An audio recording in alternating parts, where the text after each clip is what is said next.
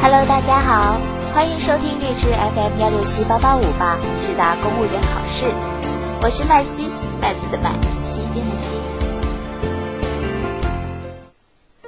今天麦西的同事啊，用某打车软件打到了一辆 Mini Cooper，驾驶员还是个单身帅哥，把他美得不行，甚至还死不要脸的追着人问私人电话。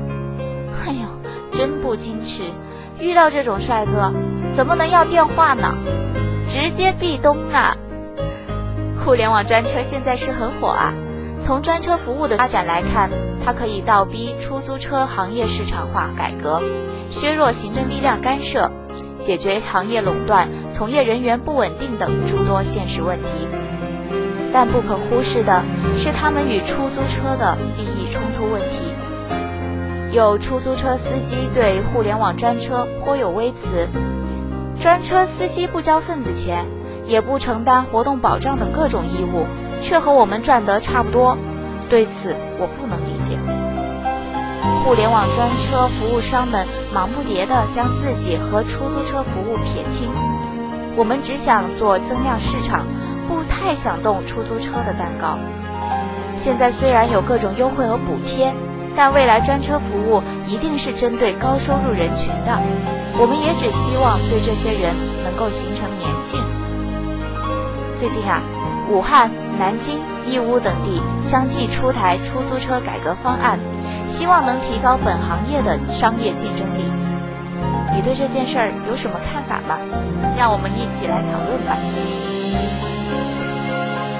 出租车改革，让市场拧动车钥匙。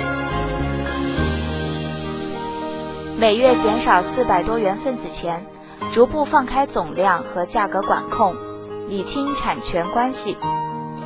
继武汉、南京、义乌等地后，杭州也拿出了出租车改革的杭州方案。与此同时，九月十六日，北京首家由政府许可的专车“首汽约车”开始运营，彻底打破了传统出租车的模式。各地的探索。能否让出租车改革行稳致远呢？如果说传统出租车行业已经进入不可逆的改革前夜，应该不会有多少人反对。但具体到怎么改，改到什么程度，却要接受现实逻辑的考验。定位不准，供需失衡，劳资关系紧张，新旧业态碰撞，这是传统出租车行业面临的突出问题。定制服务、供给增加、热情贴心、业态创新，这是新型网络约车代表的行业新趋势。但二者是否非此即彼，似乎也不能一概而论。比如，许多国家都有的哥抗议优步打车的案例。然而，无论出租车还是专车，都要尊重乘客用脚投票的权利。改革要让人民有获得感。首先就要提升广大乘客的用户体验，由此出发，各方的利益才能得到公平合理的保障。专车之所以受到许多乘客的青睐，就是因为相比于过去的车难打、气难受、价不低，人们自然更喜欢随叫随到、车好价低、服务周到。从改革的方向来看，出租车的出路首先就是用服务质量赢得用户口碑。